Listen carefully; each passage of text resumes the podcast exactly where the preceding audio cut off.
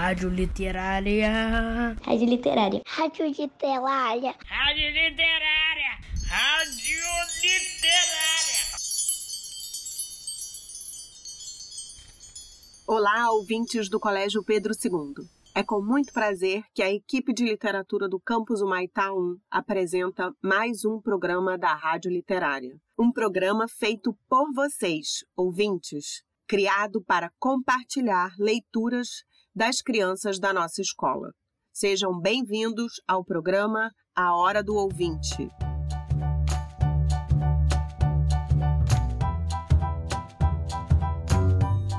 Ouvinte da Rádio Literária, Sofia, aluna da turma 104, leu a história Malala e o seu lápis mágico, de Malala Yousafzai, da editora Companhia das Letrinhas.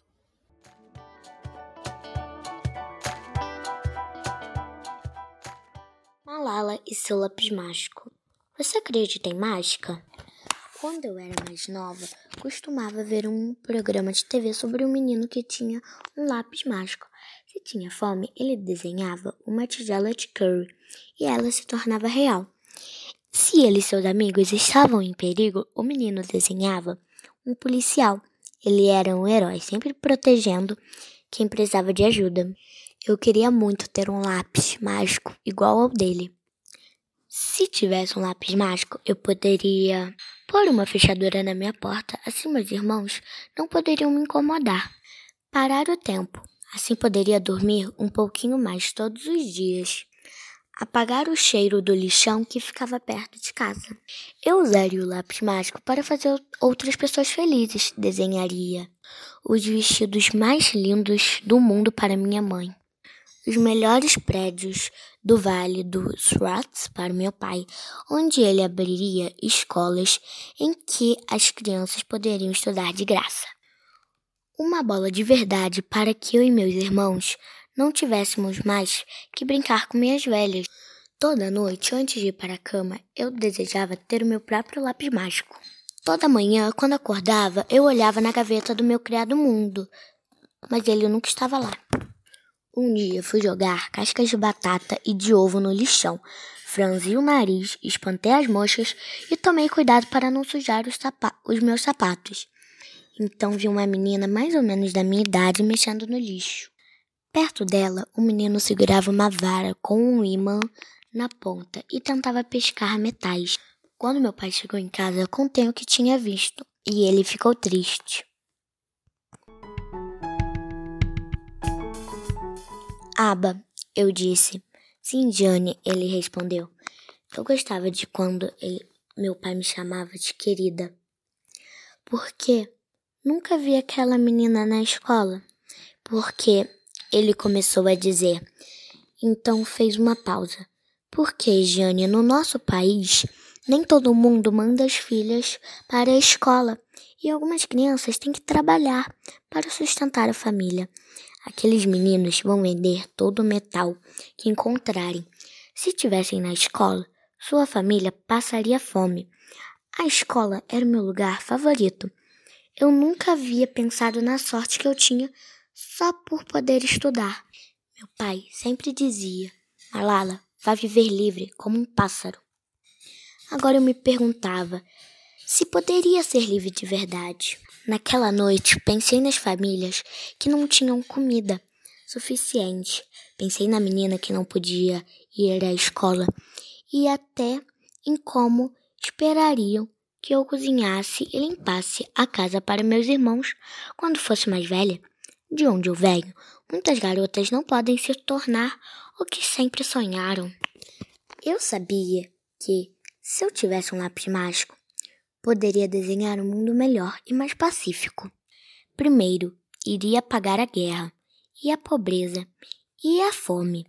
Então desenharia meninos e meninas com direitos iguais.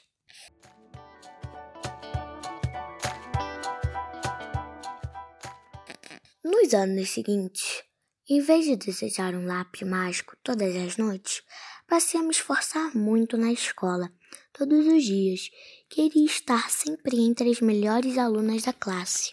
Até que homens poderosos e perigosos declararam que as meninas estavam proibidas de ir à escola. Eles pra patrulhavam as ruas da nossa cidade, carregando armas. Uma a uma, as meninas pararam de ir à escola. Aba, onde estão todas as alunas? Elas não se sentem seguras aqui, Jane. Como alguns poucos homens podiam impedir todas as garotas do nosso vale de ir à escola. Se mais pessoas soubessem o que, o que estava acontecendo conosco, elas poderiam ajudar, pensei. Desejar não era bastante. Alguém precisava falar. Por que eu não? Escrevi sobre o medo de ir à escola e sobre como Algumas das minhas amigas tinham mudado de cidade por causa do perigo que corriam. Escrevi sobre o quanto amava a escola e sobre o orgulho que tinha de usar meu uniforme.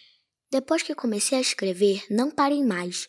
Fiz discursos e até viajei pelo meu país, espalhando minha história. Até falei com um repórter de um jornal estrangeiro famoso. As pessoas queriam saber sobre minha vida Falei por todas as meninas do meu vale, que não podiam falar por si mesma. Minha voz se tornou tão potente que aqueles homens perigosos tentaram me silenciar, mas eles não conseguiram. É agora, minha voz está mais forte que nunca, porque as pessoas se juntaram a mim. Fizemos um coro em defesa daquilo em que acreditamos. Nós levantamos nossa voz pelos necessitados, ajudamos pessoas em perigo, mesmo aquelas do outro lado do oceano. Pensamos no mundo como uma família só. Você ainda acredita em mágica? Eu acredito. Escrevi sozinha no meu quarto. Mais pessoas do mundo inteiro leram a minha história. Agora milhões a conhecem e ajudam a espalhar minha mensagem de esperança. Finalmente encontrei a magia que estava procurando nas minhas palavras e no meu trabalho. Eu sou Malala. Sempre desejei poder tornar o mundo em um lugar mais pacífico. E todos os dias trabalho para transformar esse sonho em realidade.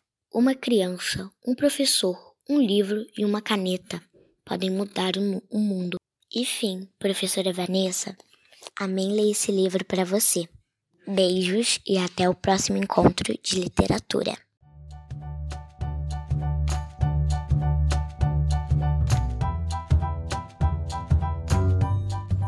Nós vamos ficando por aqui e aguardamos vocês aqui na Hora do Ouvinte. Continuem sintonizados na Rádio Literária, a primeira rádio do campus Humaitá 1. Tchau, pessoal!